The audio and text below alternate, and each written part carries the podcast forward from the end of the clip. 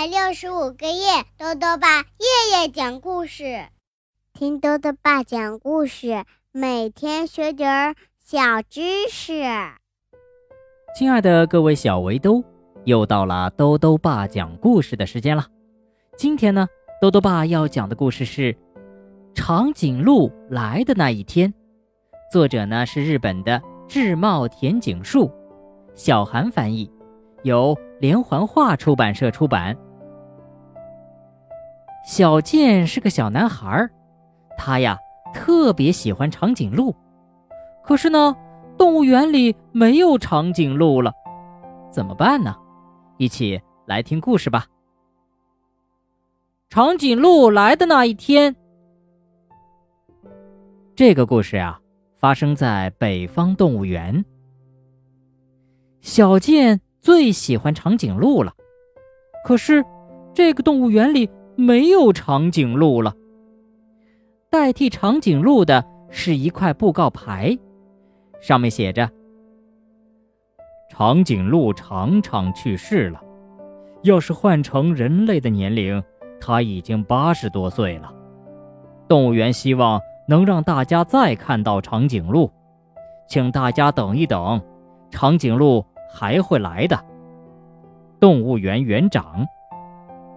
啊，那长颈鹿什么时候才会来呢？从那天开始啊，小健一次又一次的来动物园看，却始终没有看到长颈鹿。长颈鹿真的会来吗？这天，动物园园长也在。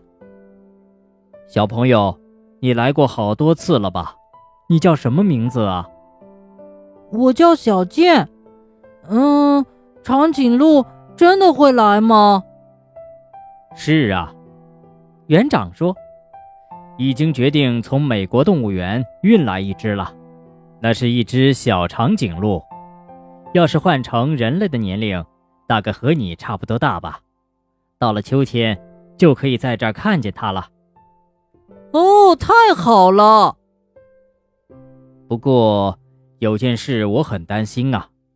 园长说：“长颈鹿要坐飞机来，他要怎么坐飞机呢？”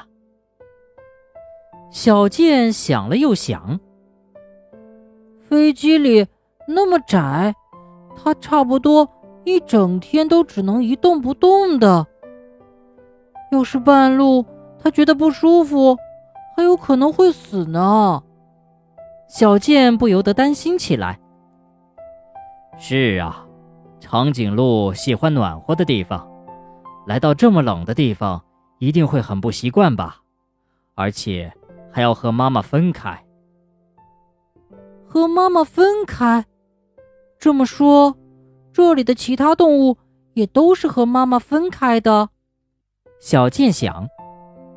这时，园长认真的看着小健说。尽管如此，我还是想让长颈鹿到我们这里来。我在照料动物的时候，常常会觉得生命真了不起，活着的生命都无比顽强，闪烁着光芒。死去的长颈鹿常常也是这样，它来到这么寒冷的地方后，依然非常健康。我很想让大家看看，这些动物是怎样顽强的生活着的。我非常喜欢这里的动物们，我总是在想，它们吃些什么呀？是怎么睡觉的呢？小宝宝要是出生了，可爱极了，我也就更加开心。这次来的长颈鹿，要是也能早点生小宝宝就好了。园长用力地摸了摸小健的头。那天晚上，小健做了一个梦，在梦里。长颈鹿在热带大草原上悠闲地散步。有段时间，小健充满热情地学习有关长颈鹿的知识，因为他希望自己也能亲手照料长颈鹿。悄悄地告诉你，他正在想给长颈鹿起什么名字呢？长颈鹿来到北方动物园的那一天，很快就要到了。好了，小围兜，今天的故事讲完了。故事里呀，讲到长颈鹿长长在相当于人类年龄八十岁的时候去世了。那么，长长究竟活了多少年呢？豆豆爸告诉你啊，长颈鹿一般寿命是二十到二十五年，人类的寿命呢大约是八十岁，长颈鹿每长一岁，大约等于人类长四岁，所以呀，这头长颈鹿呢，大约在动物园里。生活了二十年左右，豆豆爸还想问问小围兜：动物园里你最喜欢的动物是什么呢？